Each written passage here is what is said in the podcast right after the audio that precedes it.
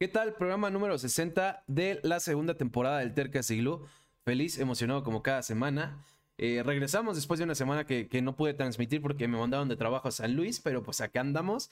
Y pues feliz porque, porque tenemos una invitada que de hecho, pues yo la quería traer en agosto y, ya estábamos en pláticas desde hace mucho tiempo, pero pues, pues qué bueno que vienes ahorita además, porque pues eh, hay muchas noticias que podemos platicar, pero bueno, antes que nada aprovecho para saludar y darle las gracias nuevamente por, por estar aquí como invitada el día de hoy a Cintia Chong. Bienvenida.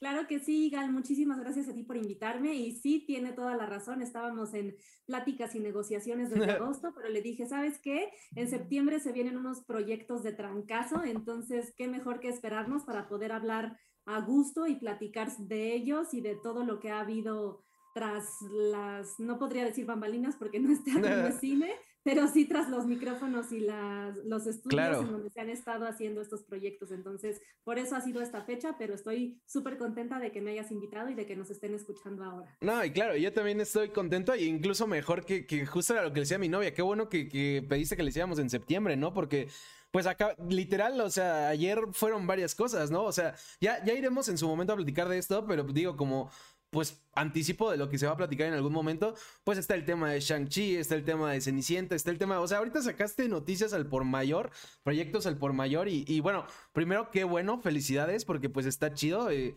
siempre está bueno tener trabajo y pues bueno, ya estaremos platicando de ello, ¿no? Pero antes de, pasar al, presente, pues me interesa platicar otras cosas. Como te decía, el programa se llama el Tercast, busco, eh, se llama Tercast porque busco tener gente terca, terca en el sentido de que son apasionados de lo que hacen. Y bueno, creo que evidentemente va a ser tu caso, vamos a ir platicando un poco sobre eso, pero pues antes que nada me interesa saber ¿Cuál consideras que es tu pasión más grande, Cintia? Porque uno podría considerar, no sé, pues el doblaje, la dirección, la traducción, incluso uno podría pensar los idiomas, eh, pero no sé, o sea, estoy seguro que hay mil cosas que te apasionan, entonces, si bien sé que es difícil, ¿cuál consideras que es tu pasión más grande? Mi pasión más grande, híjole, está muy difícil porque he pasado por varias etapas en mi vida, he estudiado, he estudiado varias cosas, me gustan Em, diferentes ramas del, del, conocimiento y del ámbito laboral. Claro. Y bueno, también de la vida real, ¿no? Eh, de, la vida no laboral, perdón, de la vida cotidiana, eso me refiero con, con real, no es que el trabajo no lo sea, el trabajo es real. Claro. Pero eh, definitivamente en este momento mi pasión más grande es el doblaje. De todas las actividades que hago, yo creo que la actuación es lo que más me apasiona, es lo que más me divierte. No digo que las demás no, sin embargo, es en donde puedo ser un poco más libre y un poco más creativa. Eh, a la hora de proponer yo mis, em, mis intenciones, mis ideas como actriz, mis sentimientos, y es en donde más me puedo explayar. Entonces creo que en este momento podría decir que la actuación para doblaje. Claro, y bueno, ahorita que justo platicas esto, eh, algo que también siempre le pregunto a los invitados es cómo empieza esa pasión, ¿no? Me interesa mucho saber cómo consideras que empezó, porque además tengo entendido que tú empezaste justo en, en esta industria realmente muy, muy, muy joven. Entonces, ¿por qué no nos cuentas un poquito cómo empieza esta pasión? Claro que sí, yo empecé a la edad de los de siete años, empecé en una serie llamada Barney y sus amigos, y fui parte de la primera generación de niños que se dedicaron a doblaje. Anteriormente el, doblaje se hacía con, de niños, se hacía con voces de mujeres, las mujeres o adolescentes hacían las voces de niños y de niñas, pero nosotros fuimos la primera generación de niños de verdad que doblaban a niños de verdad.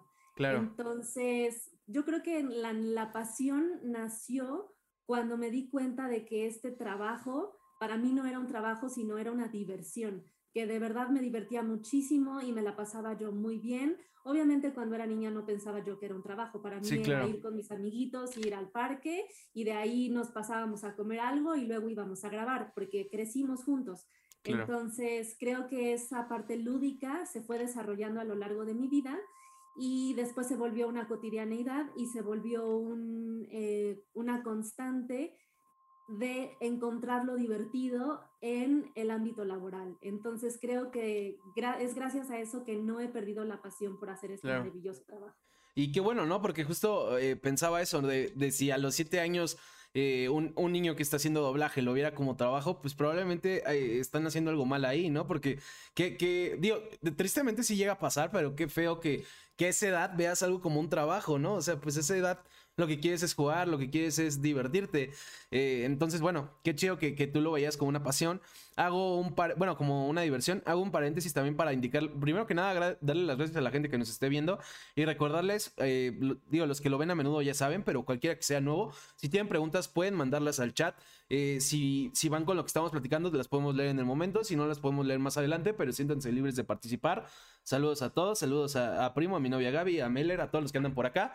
Y bueno, Cintia, eh, también pues lo que me interesa, ok, empiezas a los siete años, ok, nos cuentas incluso cómo, cómo es que te empieza a gustar este mundo, pero cómo surge esta oportunidad, ¿no? ¿Cómo surgió esta oportunidad de doblar una de las voces que salían en el show de Barney? Surgió porque mi mamá se dedicaba también al, doblaje, mi madre Miriam Chong, a la cual le mando muchos saludos. Claro. Em, ella se dedicaba a doblaje y como eh, mi mamá me crió sola, fue madre soltera, ella no tenía con quién dejarme. Entonces, muchas, digo, muchas veces me quedaba con mis tíos o con mi abuela, pero la mayoría de las veces la acompañaba yo, sobre todo en vacaciones, porque pues yo no, yo tenía que quedarme en casa, entonces la acompañaba. Claro. Y fue justo cuando llegó Barney y sus amigos que el cliente pidió que se fueran haciendo el doblaje, que se fueran haciendo las voces con niños de verdad. Entonces, mi queridísimo padrino y maestro Eduardo Tejedo, al cual le mando muchos saludos y le agradezco que gracias a él estoy sentada en este momento aquí. Claro. eh, necesitaba una niña porque ya había puesto a todo el mundo, ya había puesto a los hijos de, a los vecinos, a los amiguitos, a los sobrinitos, a los primitos, ya había puesto a todo el mundo. Sí, claro. Y faltaba una voz, entonces le preguntó a mi mamá si estaba de acuerdo en hacerme una prueba de voz, que me preguntara sin ningún compromiso, que si me gustaba bien, si lo hacía bien también, y si no, pues no pasaba nada, ¿no? Era yo una niña. Entonces mi madre me preguntó si quería hacer una prueba del trabajo al cual se, se dedicaba mami. Y yo le dije, ay, sí, al trabajo de hacer vocecitas. Entonces me llevó, hice un loop, que fue lo que me puso a hacer el, una frase, lo que me puso a hacer el padrino Eduardo Tejedo. Lo hice muy bien y me quedé. Él me dijo que tenía futuro y de ahí empecé a tener llamado tras llamado, tras llamado, tras llamado Posteriormente me fueron metiendo a cursos de doblaje que en ese momento estaban siendo creados para nosotros, que éramos ahora sí que la generación eh, parteaguas en esta industria y comencé a tomar cursos de locución, de actuación y de doblaje. Me fui desarrollando con la práctica y todo eso lo, lo llevé desarrollando hasta la edad aproximada de 13 años. Claro. Eh, antes de justo tocar ese tema que, mencionas ya, ya, que estás llegando a los 13 años, eh, nada más tengo una duda también.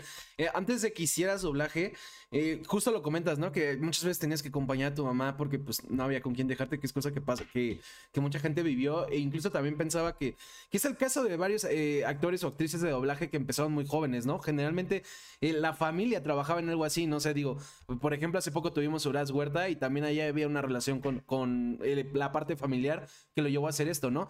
Y lo que yo pienso es, me imagino que antes de hacer doblaje ya te había tocado ver a tu mamá haciendo doblaje. Y, y si no, al menos pues de repente tu mamá te decía, ah, yo soy la voz de, no sé, de tal personaje, o yo, yo hago la voz aquí, o yo, no sé. Entonces, a lo, que yo quiero ir es, ¿qué pensabas antes de vivir esta experiencia de hacer doblaje por tu cuenta? ¿Qué pensabas de que tu mamá hiciera este tipo de, de trabajo, este tipo de, pues sí, de, de pues incluso algunos considerarían arte, ¿no? Entonces, ¿qué, pensaba, qué pasaba por tu cabeza antes de hacer doblaje cuando, cuando pensabas en lo que hacía tu mamá? Para mí era algo natural porque mi mamá empezó a trabajar en doblaje desde antes de que yo naciera. Entonces, cuando estaba embarazada mi mamá, yo ya, eh, ya hacía doblaje. Entonces, así que desde antes de que yo naciera, yo ya escuchaba doblaje. Sí, claro. Entonces, creo que no hay ningún punto en mi vida en el cual yo no me acuerde de él. Claro. ¿Sabes? Desde que tengo memoria, desde que tengo uso de razón, el doblaje siempre ha estado ahí.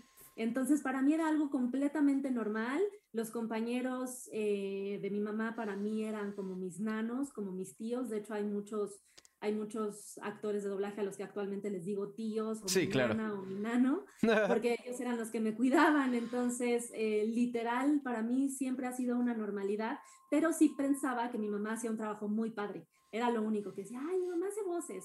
era, lo único hasta donde, me, hasta donde llegaba mi concepto. Claro. Sin embargo, también eh, lo viví muy de cerca porque muchas veces no había quien me cuidara ahí mismo en doblaje y me tenían que meter a las salas calladita y sin hacer ruido, entonces yo tenía que ver el proceso y el trabajo de los adultos.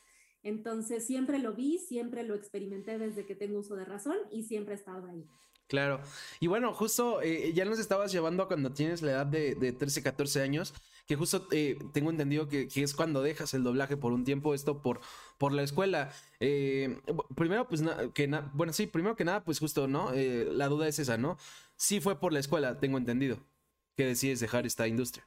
Sí, decidí, decidí hacer una pausa porque para mí era muy importante dedicarme a mi educación y llegué a un punto en el que se me complicaba mucho conjugar los tiempos de la escuela con los exámenes, con las tareas, con los llamados, con la locución.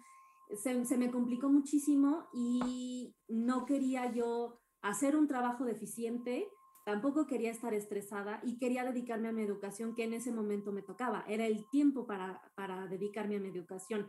Entonces le dije a mi mamá, ¿sabes qué?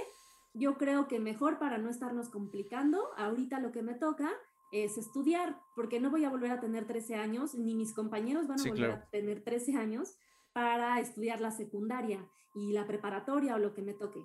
Entonces mi mamá lo tomó con mucha sabiduría, me dijo, sí, hija, lo que tú quieras, me dio chance y pues de ahí me seguí secundaria, preparatoria, estudié un rato de filosofía, después me cambié a artes visuales, terminé la carrera, me fui de intercambio a otro país y después fue cuando regreso por primera vez después de 10 años a doblaje cuando tenía yo 23 años. Sí, sí, sí. Y justo eh, eh, tú lo decías al inicio de la entrevista, ¿no? Cuando te preguntaba tu pasión más grande, decías lo que, lo que uno esperaría, ¿no? Eh, obviamente ha ido cambiando dependiendo de la etapa de mi vida. Creo que ese es el caso de la mayoría. Difícilmente. Bueno, si habrá gente que, que tenga la misma pasión que sea la pasión más grande de toda su vida, pero creo que no es lo típico. Y lo comentabas, tú estudias artes visuales. Digo, yo, yo sabía que estudiaste artes visuales, no sabía que antes estudiaste filosofía, pero lo que voy es, ¿qué era tu pasión en ese entonces que te llevó a, a escoger filosofía y posteriormente artes visuales, ¿no? O sea, ¿qué era lo que más apasionaba a Cintia en ese entonces o qué era lo que pasó por tu cabeza para estudiar estas carreras? Eh, cuando decidí estudiar filosofía, la verdad es que filosofía y arte se dio al mismo tiempo, pero no podía tomar las dos a la vez. Sí, claro. Entonces, primero hice, yo estaba muy emocionada por entrar a la UNAM y yo decía, yo quiero ser estudiante de la UNAM. Entonces hice el examen y me quedé en filosofía. En ese momento yo tenía, y lo, lo sigo teniendo, la verdad es que siempre he sido muy estudiosita. Eh, lo supuse. tenía y he tenido siempre mucha sed de conocimiento. Ok.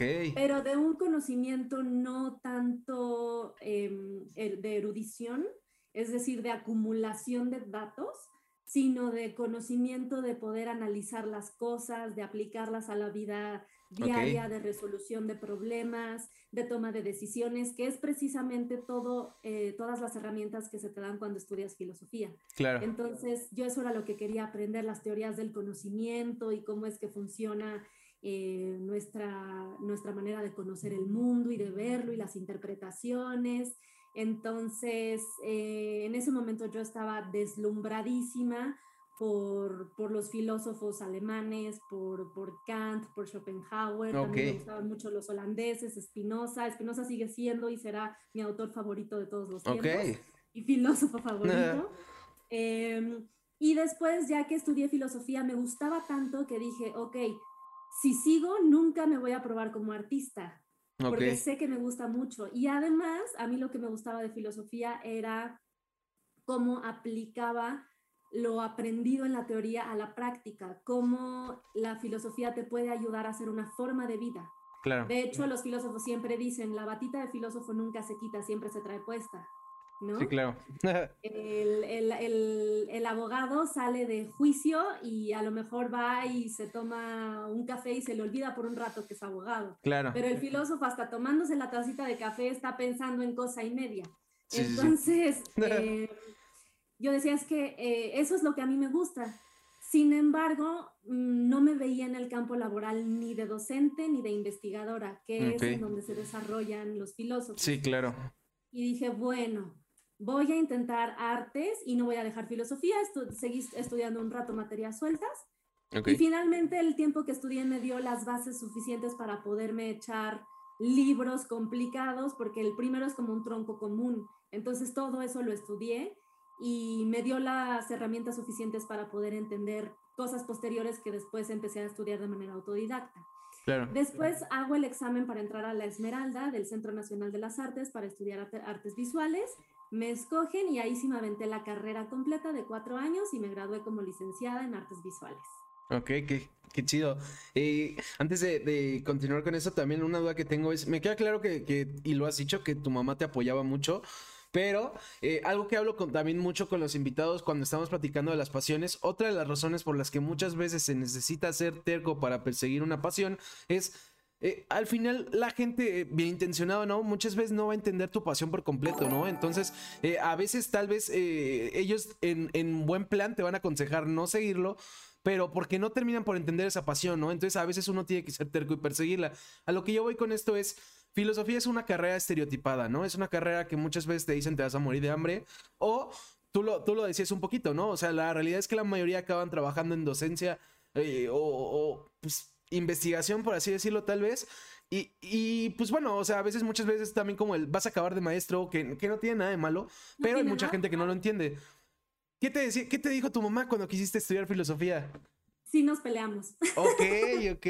sí, sí, sí fue todo un tema sí nos peleamos y eh, sí me dijo precisamente eso, que, que era una carrera que no, que en, donde no, no iba a dar frutos económicamente, pero yo le dije, mamá, a mí lo que me interesa es el conocimiento.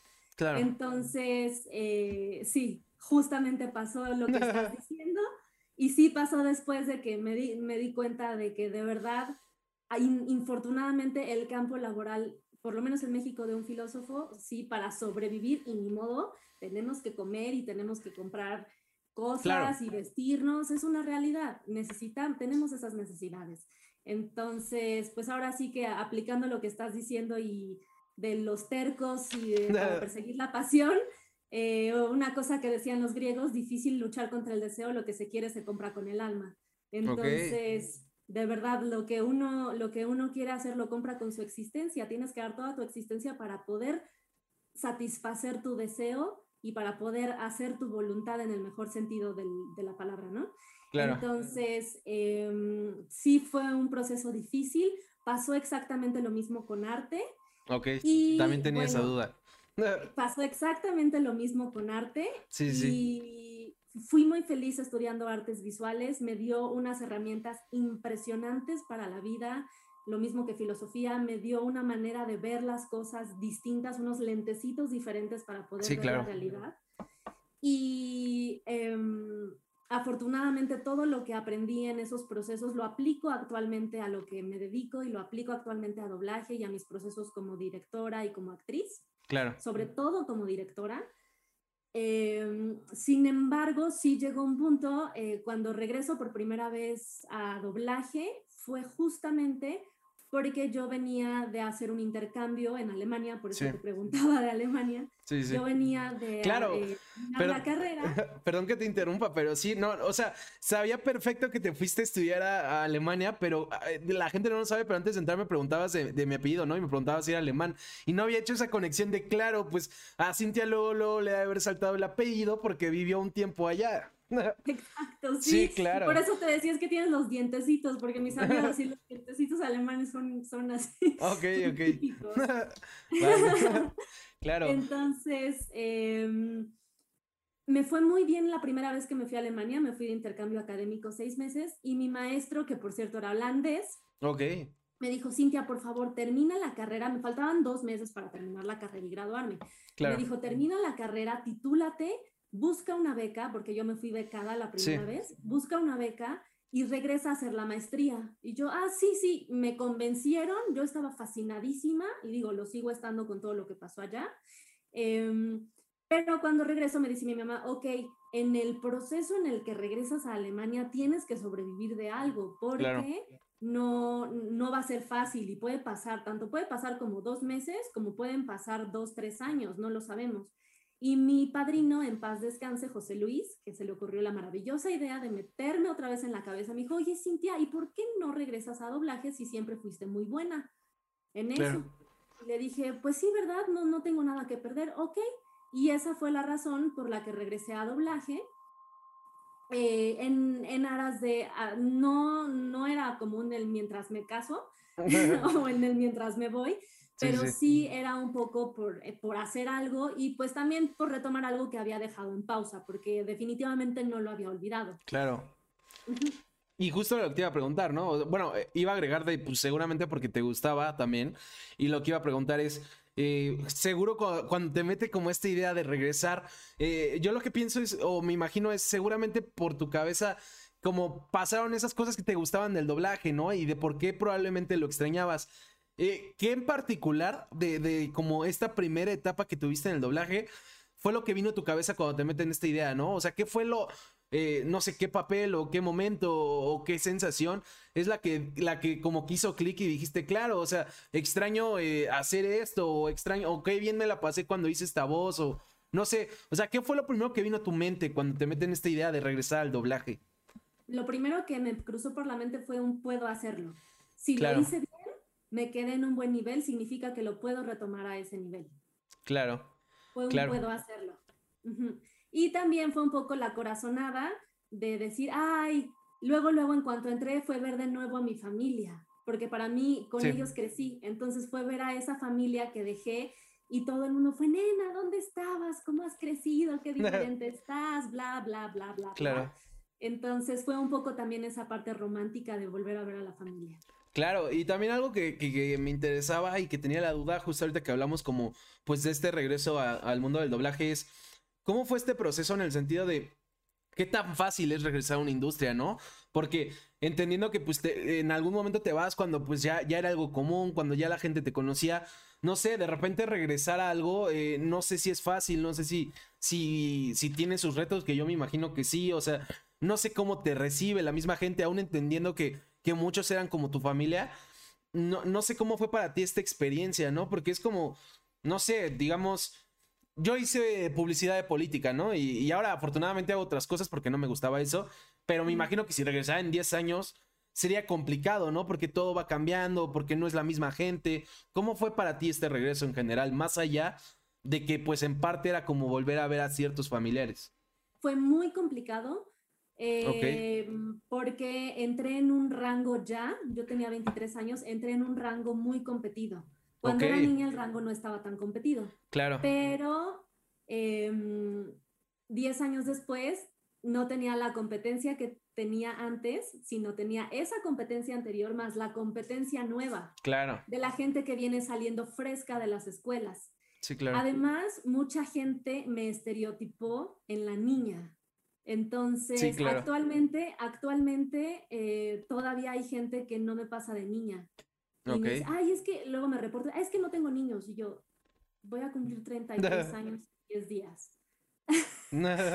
Mi rango es de 15, si tú quieres, porque todavía me dan adolescentes, lo cual me llena de orgullo. Pero también ya alcanzo, ya me dan mamás. O sea, ya me dan mamás cercanas a los 40. Entonces, mi rango es bastante amplio, pero en ese entonces me estereotiparon como la niña y salirme de ese estereotipo, sacarme a mí misma de ese estereotipo frente a las personas fue muy difícil. Además de que el modo de hacer doblaje, los tonos habían cambiado, habían evolucionado. Entonces yo venía de hacer un muy buen doblaje noventero, principios de siglo, principios de los 2000 y ya estábamos hablando de los 2010. Entonces una década después era completamente diferente. Claro. Me tomó aproximadamente seis meses, estuve seis meses haciendo ambientes, lo cual, repito, siempre lo digo, los ambientes son súper importantes, no es nada colaborativo, es por donde todo el mundo empieza o la mayoría, claro. pero em, estuve seis meses haciendo ambientes para ver qué onda, estuve así como tambaleándome a ver qué onda y ahora cómo se hace, observando y observando y observando, hasta que de pronto, ¡pum!, vino y empezó otra vez con todo en todos lados, con todo, con todo, con todo. Eh, me recuperé gracias a mi capacidad de observación. No tomé ningún curso, sin embargo, sí estuve muy observando a los directores y observando a los actores y cómo estaban las cosas para yo misma sacarme de ese, digámoslo así, atraso sin querer que yo llevaba, de ese desfase más bien que yo llevaba. Pero sí. sí fue un proceso complicado, me sigue costando trabajo, aunque no lo creas, hay directores que me conocían de antes, que, que actualmente no me llaman o que todavía me tienen estereotipada en la niñita, en la niña chiquita. Entonces me sigue costando trabajo, pero pues afortunadamente he avanzado muchísimo en otros aspectos y con otras personas o con otras empresas y pues la verdad es que creo que la llevo y va bastante bien y me estoy divirtiendo mucho. Claro que también eso es importante, ¿no? Eh, ¿Recuerdas cuál fue ese como primer papel que, que tú sentiste como de, ok, ya estoy de regreso, ¿no? Porque como dices, eh, los, los ambientes, eh, pues uno son importantes, dos son indispensables y tres son, son valiosos y respetables, ¿no? Pero pues no es lo mismo que ciertos papeles que, que pues se sienten más especiales, que son, que tal vez son más protagónicos. ¿Tú recuerdas cuál fue como ese papel que tú dijiste, ok, ya ahora oficialmente para mí ya estoy de regreso? O sea, esto es con lo que quería, como, esto es lo que quería retomar, por así decirlo. Sí, claro. Fue justamente, em, yo creo que unos ocho meses después de haber regresado, em, Gaby Ugarte, que debes conocerla. Sí, claro. Se fue a vivir a Francia. Sí, sí. Entonces ella tenía un estelar muy importante de Nickelodeon en Grupo Macías.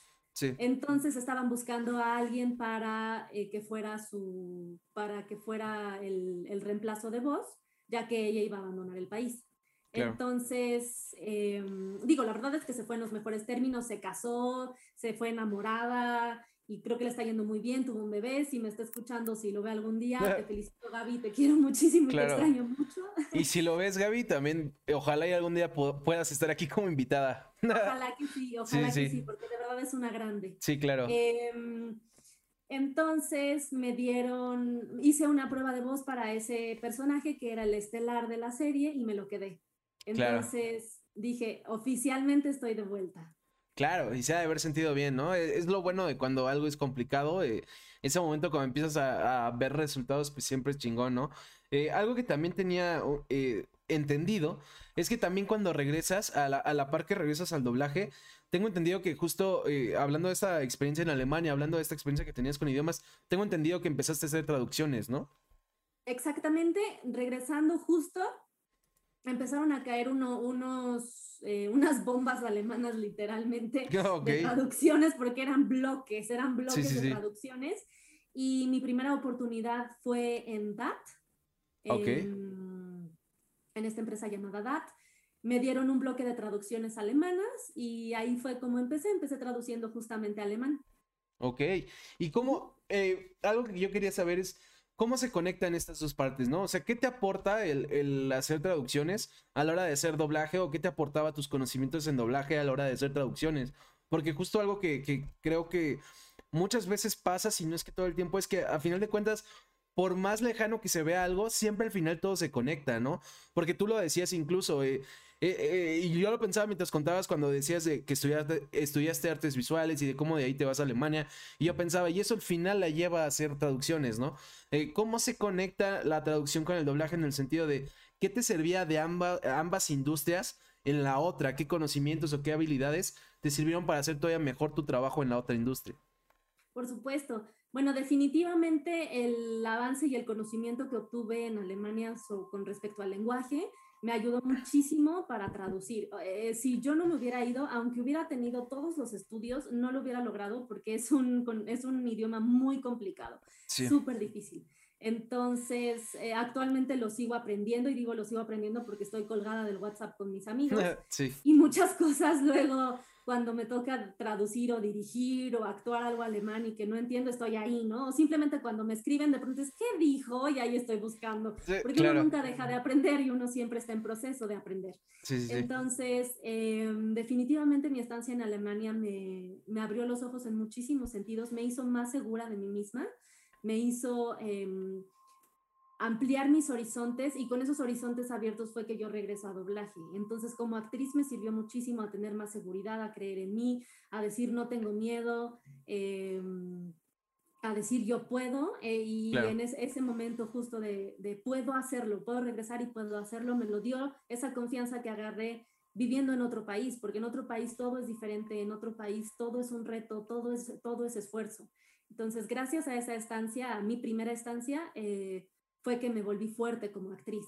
Claro. Y definitivamente el conocimiento de idioma que adquirí me ayudó muchísimo al proceso de traducción porque yo allá forzosamente tuve y también al proceso de actuación y al proceso de dirección sobre todo porque tuve que forzarme a escuchar porque si no escuchaba no entendía y no podía preguntar dónde estaba el baño, así tuviera yo ya así el agua abajo. Entonces, forzosamente tenía yo que, que que abrir mis, mis oídos, mis sentidos para poder expresarme, para poder entender y sobrevivir. Entonces eso me, me, desarrolló muchísimo el oído y además yo ya lo traía de doblaje. Doblaje a su vez me ayudó a desarrollar los idiomas y poder estar allá. Entonces, como tú dices, todo, todo se conecta. Claro. Y bueno, eh, las traducciones evidentemente son la base del doblaje y yo siempre digo, para ser buen, buen director siempre hay que pasar por un proceso de traducción. Entonces yo creo que no me habría convertido en directora de doblaje si no hubiera sido primero traductora. La traducción te da la técnica, te da la métrica, te da el ritmo, te da el, el, agudizar la escucha para poder entrar bien. es como, como si hicieras eh, calentamiento de, como si hicieras tablas gimnásticas y después ya te subieras a la viga de equilibrio, ¿no? Em, es, es, el calentamiento, el previo Entonces sí creo que todos esos años que hice traducción me sirvieron como trampolín para poder brincar después a hacer la dirección de doblaje y evidentemente para em, desarrollar más y perfeccionar más mis técnicas de actuación. Ok, eh, justo bueno, ahorita aprovechando que tocas el tema de la dirección, eh, ¿cómo, ¿cómo, empiezas también a dirigir doblaje? Que si, que si no me equivoco fue alrededor de por 2016, ¿no? ¿Cómo, cómo empieza esta faceta? Porque también hay actores que, que, o sea, sí es común que algunos actores terminen dirigiendo, pero también hay muchos actores que, nunca toman esta decisión de dirigir. Y bueno, lo mismo que hemos dicho toda la entrevista, ¿no? Todo es válido, pero a mí me interesa saber eh, qué es lo que te lleva a dirigir doblaje y, pues bueno, ¿cómo fue esta primera experiencia? Claro, bueno, justamente después de que regresé la primera vez a doblaje, que fueron, estuve tres años, se me eh, obtuve finalmente lo que quería, que era la beca para irme a estudiar la maestría a Alemania. Regresé a Alemania, estuve dos años y medio y regresando, justamente retomando el tema de hace rato, dije, ok, ya me salí del país dos veces. Ya hice lo que quise, ya experimenté, expuse, me fui a varios países, expuse en distintos lugares, em, me gradué con honores, todo fue muy bonito, pero me enfrenté a la vida real ya después de que uno termina sus estudios y la vida real es que de verdad uno tiene que comer, uno tiene que vestirse, uno tiene que pagar renta, tiene que pagar la luz, el agua. Sí. Ser adulto es horrible, amigos. Ah. a mí sí me gusta, a mí sí ah, me gusta pagar mis, ah, facturas. Al parecer, al parecer solo para mí, ¿eh? No, no generalizo. A mí me encanta, me encanta pagar facturas. Sí, me ok, qué, qué, bueno. E, eres la primera que conozco que me dice eso, pero qué bueno, qué chido. No, me encanta. ok. Te lo juro, es así de, ah, es como pague mi luz. Y soy feliz pagando ¿Por qué? Bueno, ahorita que estás tocando ese tema, nada más por curiosidad, ¿qué es lo que te gusta de, pagar facturas? O sea, ¿por qué, ¿por qué para ti es especial? Ay, pues no sé, a lo mejor será porque cuando era niña tuvimos carencias económicas y ahora puedo decir, puedo pagar mi factura y soy feliz pagando mi factura y además como por, por la satisfacción de decir, soy responsable y cumplo con mis obligaciones. Claro. Entonces creo que a mí sí me gusta y, tener mi, mi, RFC me gusta. las cosas que hace un adulto y tener responsabilidades me gustan. Sí, esa, esa parte sí la entiendo, ¿eh? O sea, esa parte de, de o sea, tal vez no, no me gusta la parte de las responsabilidades, pero la parte de saber que, lo, que lo que has logrado, lo que obtienes gracias a, a, tu propio trabajo, sí, sí entiendo ese gusto y ya, y ya entiendo un poco por qué te gusta eh, pagar facturas o tener RFC, ¿no? sí, exacto, la satisfacción de decir, ay, bueno, tengo esta responsabilidad y esta obligación y cumplirla es como, ah, un alivio. Claro, claro, definitivamente. exacto. Y bueno, finalmente, en regreso de Alemania me doy cuenta de que la vida adulta ya llegó y la realidad ya llegó después de, después de toda la travesía de estudiante. Claro. Y pues sí me doy cuenta, aclaro que no estoy eh, diciéndolo en sentido peyorativo y que no aplica como regla universal, sí, claro. pero sí es muy difícil sobrevivir como artista sí es muy, muy complicado, económicamente es muy difícil. Digo, anteriormente existían los mecenas, ahora existen los bancos, las becas y las fundaciones, que vienen siendo lo mismo. Pero la verdad es que sobrevivir está muy difícil y a mí me costaba mucho trabajo vender mi obra. De hecho, en mi vida creo que he vendido un cuadro o algo así. Entonces, esa parte de relaciones públicas y de vender tu obra, no es que yo fuera la artista hippie romántica de decir yo nunca me voy a prostituir como artista. No, no, no, no, no. Al contrario, eh, yo quería lograrlo, pero nunca fui muy buena en eso. Y también había hecho como una investigación muy profunda en todos mis procesos que necesitaba yo también una pausa. Justo así como necesité una pausa al principio de doblaje, de pronto dije, bueno, a lo mejor una pequeña pausa estaría muy bien. Y la verdad es que en ese entonces sí extrañé muchísimo doblaje y sí dije, a mí me divierte mucho, tengo que regresar a México porque además la beca del CONACYT me obligaba a regresar a México. Sí. Y entonces dije, no, yo voy a regresar a doblaje. En cuanto pongo un pie, al otro día yo regreso a doblaje y así fue. Y entonces fue cuando regresé y mm, se me dio la oportunidad de dirigir, eh, porque regreso, me dan 17 loops y me dicen que es relativamente poco y me dicen, ¿sabes qué? No, el sábado puedes venir a hacer un estelar y yo, ¿en serio? Sí. Órale. ok, el de una película y yo, ok, perfecto, sí, ¿a qué hora? No, claro, yo vengo. Y oye, y termino ese llamado del sábado de mi estelar y terminando me dicen, oye, ¿no te interesa dirigir? Y yo, pues nunca lo había pensado, pero supongo que sí. Sí, claro. Y entonces empecé, eh, gracias a las puertas que me abrieron em, en esta empresa, empecé a, um, una etapa de preparación para ser directora en la cual yo estaba haciendo sala y estaba observando cómo eh, eran los procesos de dirección y aproximadamente un año después me convertí en directora. Ok. ¿Qué fue lo que más trabajo te costó esta parte, no? Porque ya, ya traías la experiencia de la traducción, ya traías la experiencia del doblaje, traías conocimientos de otras cosas como las artes visuales que lo comentábamos, incluso filosofía. Eh, ¿Qué fue lo que más trabajo te costó esta etapa, no? Porque eh, evidentemente, si bien ya traías algunos aprendizajes que seguro te sirvieron, había otros que tuviste que adquirir o que vivir. ¿Qué fue lo que particularmente a ti te costó más trabajo de esta otra faceta? De esta otra faceta me costó trabajo armar mi cast, escoger a las personas para mis para mis proyectos, porque en esas ausencias que yo tuve entró mucha gente. Por lo tanto, no conocía yo a muchos y no los había escuchado. Además, recordemos que antes eh, el doblaje se hacía con varias personas en el atril. Cuando yo regresé ya éramos solitos. Yo a mí todavía me tocó hacer con varias personas en el atril grabando al mismo tiempo. Y cuando yo regresé ya eran solitos, entonces pues uno ve en su carril, uno ve en su canal y no ves al de al lado. Entonces esa parte un poquito más individualista de realizar doblaje no me permitía ver cómo iba el vecino y no por estarlo viendo para echarle mala onda, sino por estar viendo su proceso para ver cómo va. Sobre todo me acuerdo que me costaba mucho trabajo con los hombres al principio dirigirlos porque yo decía, híjole, es que normalmente me toca trabajar con mujeres o, normalmente, o yo me sé todavía los tonos de mujeres, pero un hombre no habla como una mujer. Entonces, sobre todo eh, esa parte de dirigir hombres, porque no estaba yo acostumbrada a trabajar con hombres la mayoría del tiempo, em, me costaba trabajo y ir de, descubriendo eh, los tonos de cada actor. De hecho, me sigue pasando.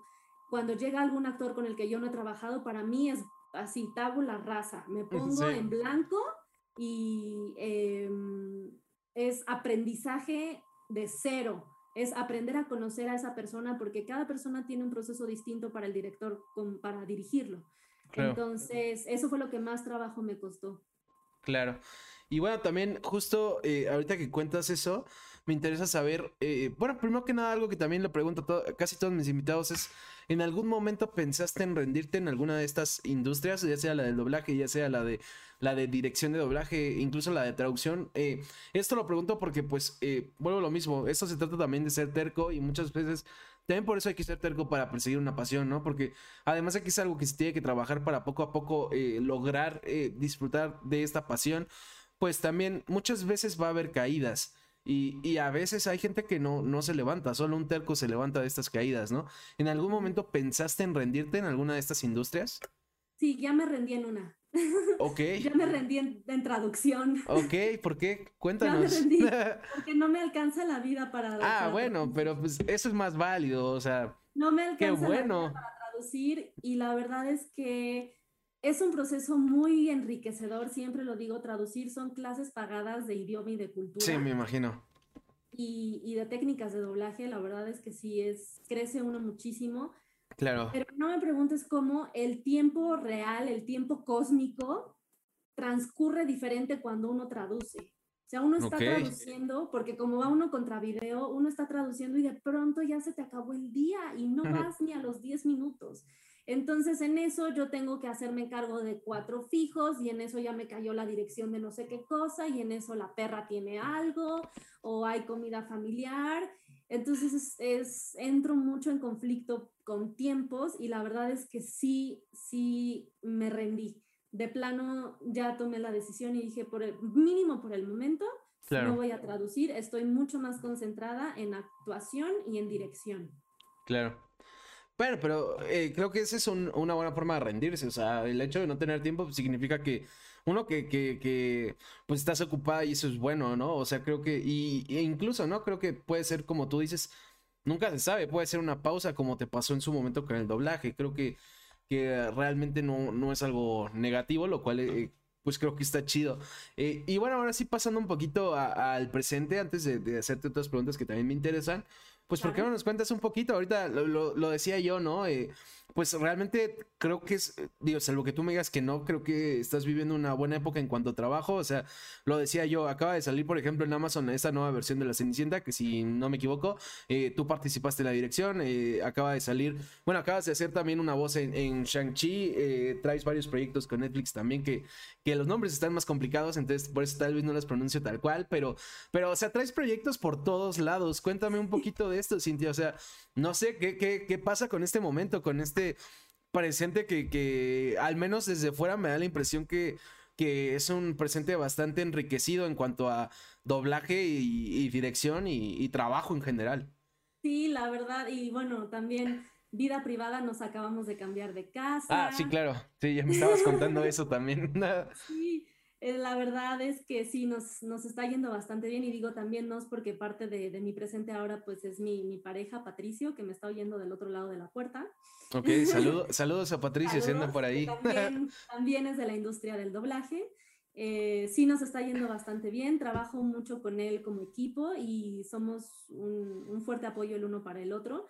Y pues nada, la verdad es que creo que ha sido el resultado de, de echarle muchas ganas, de no rendirse, de ir siempre para adelante, de creer en mí misma y de creer también en la industria y en los compañeros, porque pues, pues este es un barco, no, no va uno en su kayak, ¿no? No va uno solito ahí pedaleándole. Esto yo sí lo veo como, como un colectivo, no lo veo, no lo veo de manera aislada, entonces por lo menos creo que la parte de dirección sí he ido avanzando, pero gracias a todos aquellos que se han sumado al proyecto, gracias a todos aquellos que han creído en mí también como directora, que han, me han abierto las puertas de sus empresas, que me han designado proyectos y pues bueno, ahorita el proyecto Bomba que está con todo es Cenicienta, si pueden correr a verla a Amazon Prime, independientemente de que la vean doblada o no, les va a encantar porque está padrísima. ok. Está increíble. A mí no me gustan los musicales y esta me enchinó la piel. ok. Justo, justo nos estaban preguntando si era musical, pero pues ahí está, ahí está tu respuesta, amigo. Eh, sí. Ahí está la respuesta, es musical, pero está de poca madre. Está en China la piel. Y bueno, pues sí, eh, fue todo un tema Cenicienta. Em, al principio se había pensado que iba a ser teatrical, que iba para cines, pero la pandemia no lo permitió y eh, Amazon compró el proyecto para su plataforma. Entonces, ustedes véanlo como si fuera de cine porque así se trató, así se grabó, se grabó con calidad eh, para teatrical y bueno, pues la estelar es eh, nada más y nada menos que Camila Cabello, ella, ella hizo su propio doblaje. También fue todo un tema, fue un poco complicado coordinar todo este asunto. Me imagino. Pero hay grandes eh, personalidades de la industria del doblaje involucradas, como Connie Madera, Salvador Delgado, Eduardo Garza, Daniel Lassi, eh, su servidora como una de las hermanastras. Ok. Y bueno, pues todo el, el, proceso de dirección y también, debo decir, la adaptación de este proyecto, no la traducción, la traducción la hizo un traductor, pero la adaptación a labios y a ritmo y a técnica estuvo bajo mi cargo. Entonces sí fue un proyectote, fue una chambota, pero la verdad es que está súper padre el resultado y espero que les guste mucho. Eso en cuanto, en cuanto a dirección, también hay algunas otras cositas por ahí filtradas en, Netflix, cosas para niños, está ahorita Mighty Express, que es una, es como los hermanitos de Pop Patrol, pero entre besitos. Esa también la dirijo yo. Em, hay un montón de cosas y bueno, como actriz, pues ahorita la novedad es que se estrenó Antier Shang-Chi y la leyenda de los Diez Anillos, en donde soy eh, Xialing, la hermana de, de Shang-Chi, está difícil pronunciarlo, pero justo llegué un poquito tarde porque vengo corriendo del cine, la fuimos a ver el ah, elenco. La fuimos a ver con el elenco y eh, pues nada, que el resultado es muy, muy bueno. Quiero felicitar a todos mis compañeros, hicieron un excelente trabajo. Agradecer a Pepe Toño Macías por haber creído en mí y pues sí, la verdad es que tengo que confesar que ya había hecho yo varias pruebas para Marvel y nada, y nada, y nada. Y la tercera fue la vencida. Me tocó la China, me tocó la de la historia parecida a la mía. Y pues ah, creo ah, que pues va a ser mejor, algo bien fuerte. Qué mejor. Yo, yo, tengo muchas ganas de ver, de ver Shang-Chi, la neta. Entonces yo espero estarla viendo máximo la próxima semana. Eh, ahí ya te contaré qué, me parece, pero le traigo ganas a esa peli. Y, Está padre. Y ya, ya tengo mi. Ah, ok, qué chido. Ya tengo mi, mi bubble, bubble hair, ¿cómo es? Bubble logo. Sí. Bueno, mi, mi Funko, ya tengo mi Funko Qué chido. Estoy contenta, estoy bien feliz y pues ojalá la puedan ver, la verdad es un muy buen trabajo de doblaje. Qué chido, qué chido. Eh, como nos quedan 10 minutos, primero quiero eh, antes agradecer a la gente que nos ha dado follow hoy, a Jos0312, a DJ Madrid y a Karina, que, que, de hecho te andaba escribiendo por ahí en el chat y mandándote emojis. Entonces, gracias primero que nada por esos follows. Les recuerdo, eh, si tienen preguntas, mándenlas. Vamos a dedicar, si llegan, vamos a dedicar estos 10 minutos a sus preguntas. Les voy a dar prioridad. Entonces, si tienen alguna pregunta, siéntanse libres de hacerla. Y bueno, mientras la mandan, Cintia, yo te voy a preguntar eh, algo que también, esto es más común preguntar dárselo a actores, actrices de doblaje. Si ya te lo preguntaron, no se me veía raro, pero de todas maneras me interesa y seguro a la gente que, que anda viendo, pues a alguno le interesará. ¿A qué personaje consideras que te pareces más de todos los que has interpretado, Cintia? Y también te pregunto esto porque ha salido mucho tu personalidad, ¿no? Ha salido ese tema de que te gusta estudiar, ha salido ese tema de que te gusta el conocimiento, incluso que, te gustan las facturas, ¿no? Entonces, eh, eh, ¿hay algún personaje al que tú sientas cierta como afinidad en el sentido de que crees que te pareces o te identificas con él? Sí, a ver si sabes quién es. Uy, no alcanzo a ver bien, pero eh, sé que es un Lego, no. Me da pena. Si ahorita me dices si resulta que sí lo conozco, me va a dar pena, pero cuéntame quién es, porque no estoy seguro. Es Amy Farrah Fowler de la Ah, claro, claro, y la adivinaron, la adivinaron en el, en el chat. César Primo sí dijo Amy, claro, se me había olvidado. Ok, sí. Cuéntame por qué, cuéntame por qué. Pues por lo mismo, porque es muy estudiosita, es muy elocuente al hablar, habla como muy articuladamente, diría yo, y yo soy muy así, y además es la responsable, digo, mi, mi, mi, marido peca de responsable, la verdad es súper responsable. Ok. Pero era como la que aterrizaba siempre, es eh, la, la, que tenía los pies en la tierra con respecto a Sheldon. Sheldon era como más volador. Sí, sí, y Amy era la, la, no, la centrada y vamos a hacer esto y la responsable. Digo, Sheldon también lo era, pero en su, en su mundito, ¿no? Pero ella era... Eh, muy parecida a mí en muchos aspectos. Entonces, creo que no en vano pensaron en mí para ese personaje y no en vano me quedé con la prueba de voz cuando fue el relevo de, de cambio de voz. Claro, claro. Nos preguntan también en el chat eh, que, a qué personaje te hubiera gustado doblar. ¿A qué personaje? Mm, a la, mm, la chica del dragón tatuado. Ok. ¿Y por qué?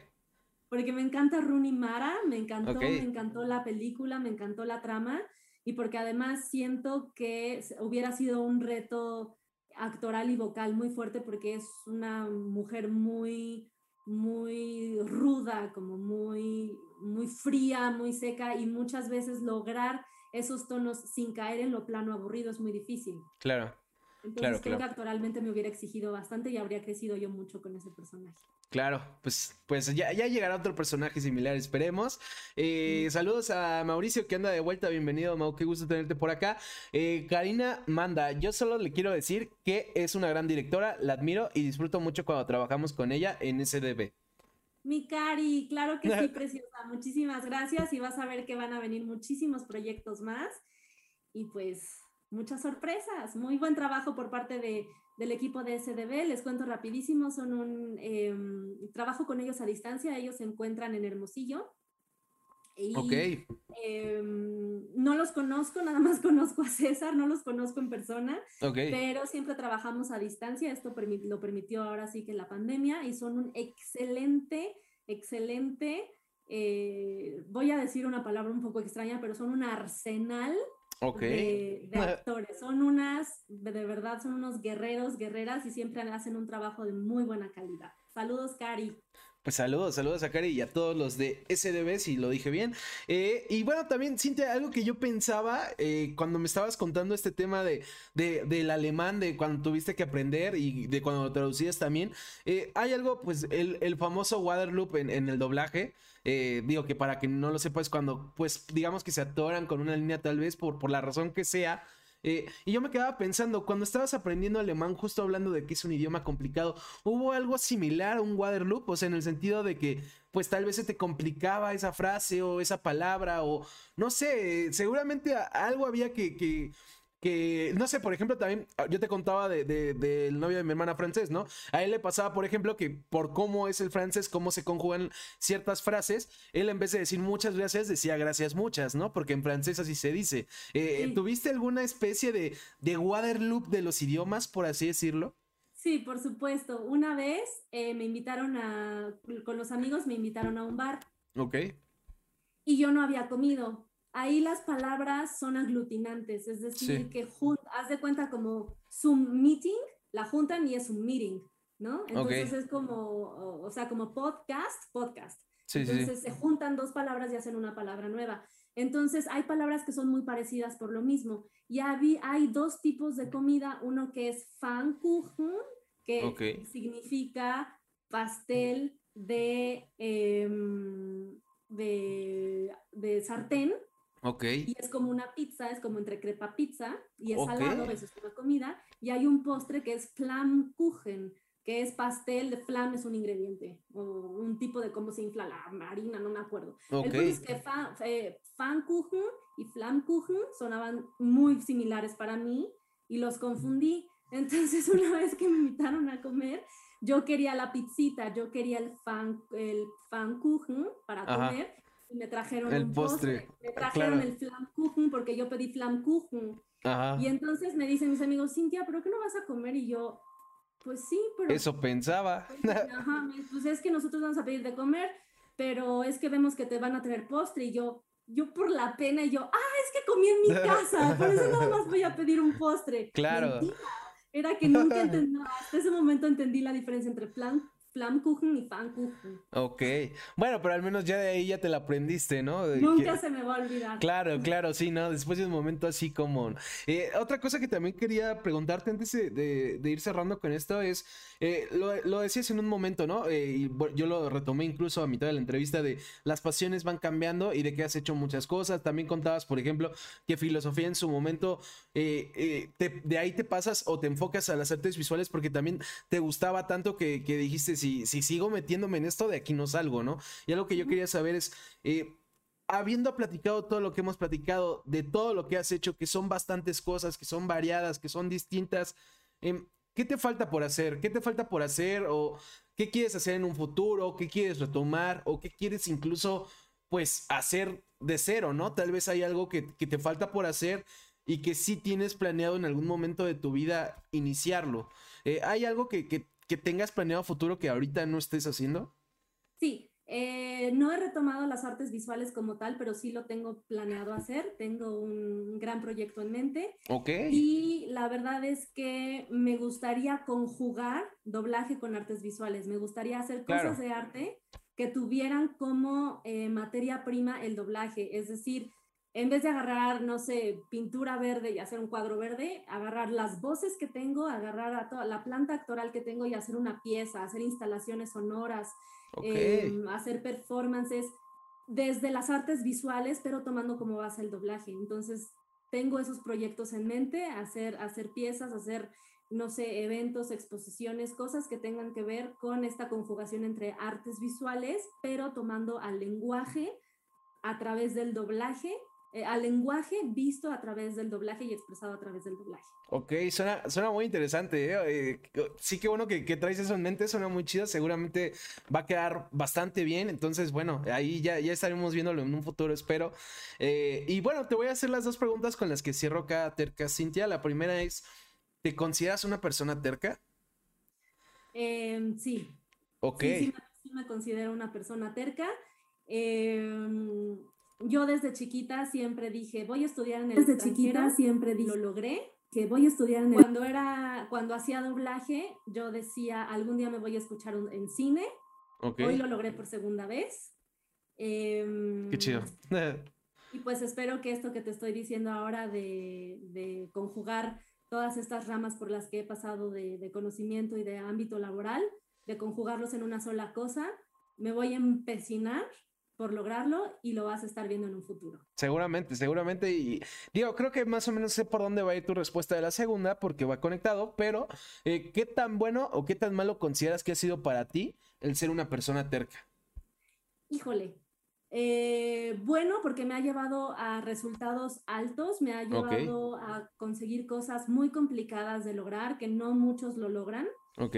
Eh, como todas estas cosas que te he platicado. Sin embargo, también el haber sido tan cerca me llevó de pronto a unos laberintos un poquito difíciles de salud, me llevó a enfermarme por estrés. Ok. Entonces sí, acabé, acabé hospitalizada, lo tengo que decir, acabé hospitalizada dos veces, fue muy duro y muy difícil.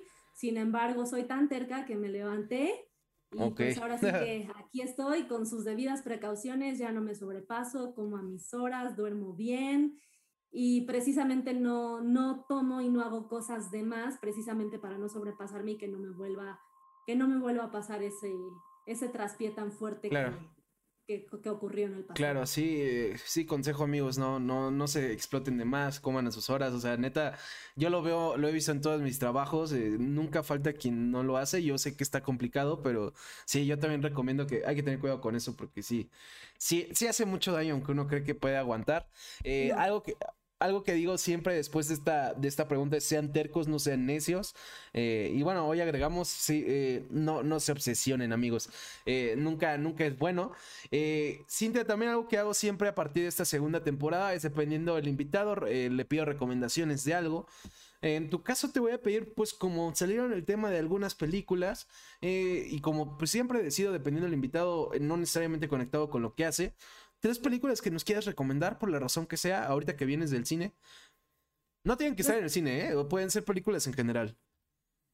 ¿O pueden ser también series? También, puede ser lo que tú quieras. Recomiéndanos algo. Les recomiendo ampliamente eh, una serie que también dirigí yo, independientemente de que la, la, haya dirigido yo y de que la quieran ver doblada o no. Se las recomiendo doblada porque el idioma original es Em, árabe. Entonces está un poquito complicado entenderlo, aunque sea con subtítulos.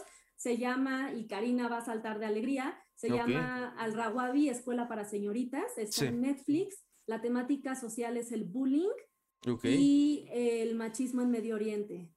Entonces está súper interesante, es una manera de ver el bullying muy diferente a la que vemos, a la que vemos en Occidente y creo que tiene un mensaje muy fuerte y un, un aprendizaje al cierre de, de, la serie muy inesperado, pero que de verdad nos hace reflexionar bastante. Claro. Esa una... Karina sí está dando su visto bueno a esa recomendación. Yo sé. Ella participó ahí, lo hizo muy bien, mi, Random Girl. Okay, em, también les recomiendo, de verdad, les recomiendo Cenicienta. Se la van si la quieren ver doblada o no doblada, se la van a pasar muy, muy bien. Eh, si la ven doblada y les salta por ahí el acento cubano de, de, de Cenicienta, es Camila, Camila es cubana, tenía que ser. Sin embargo, es, eh, un, es un agasajo de película, es increíble, de verdad es, Es, se la van a pasar muy, muy bien. A mí que no me gustaban los musicales, ahora me gustan. Ok. Es un género que mi esposo jamás vería y me dijo, qué buena película. Entonces, créanme, créanme que les estoy recomendando una cosa para ver este fin de semana súper buena. Y ahora vamos a vernos un poquito, un poquito más como espectadores y no como, como, eh, como actores de doblaje. Déjame ver qué te puedo recomendar. Ah, ah, ah. Claro. Que, eh, en lo que lo piensas, justo te iba a preguntar. Es la primera vez que, que Camila hace doblaje, supongo, ¿no? La verdad no sé. Sí. Ok. También ahí está, ese es otro, otro punto interesante. sí, otro punto interesante. Claro. Em, les puedo recomendar Candyman, ah, la primera. Ahorita que está ah, de moda Candyman y que está en el cine, otra. Mi, mi, esposo es fan de las películas de terror y de horror, a mí no me gustan. Yo vi esa película y dije, wow, Candyman, la original, la primera, no sé cuándo salió, eh, pero bueno, eso lo dice Wikipedia, como les dije, el conocimiento de erudición a veces no es muy, no es muy eh, práctico. Sí es muy práctico, pero a veces enreda mucho la mente. Em, Candyman, la primera, me cambió, de verdad. Dije, tiene una, una temática social y una crítica social tan fuerte y tiene unos giros tan, tan, tan inesperados que en serio es una joya del cine de horror. Ok, pues ahí están las tres recomendaciones, me parecen bastante interesantes. Seguro yo voy a estar viendo, si no las tres, varias de ellas y probablemente las tres. Eh, ahora sí, primero que nada, eh, Cintia, quiero agradecerte por haberte tomado el tiempo. La verdad es que la pasé muy bien. Creo que, que afortunadamente, al igual que la mayoría de los programas, si no es que todos, pues fue una plática interesante. Eh, tocamos muchos temas que me interesaron. Agradecerle nuevamente a la gente que nos dio follow hoy, a la gente que siempre nos está viendo, a, César Primo, que más allá de que dijo que, que no somos amigos, pues bueno, al menos siempre estás aquí, entonces no, no hay problema gracias, conocido.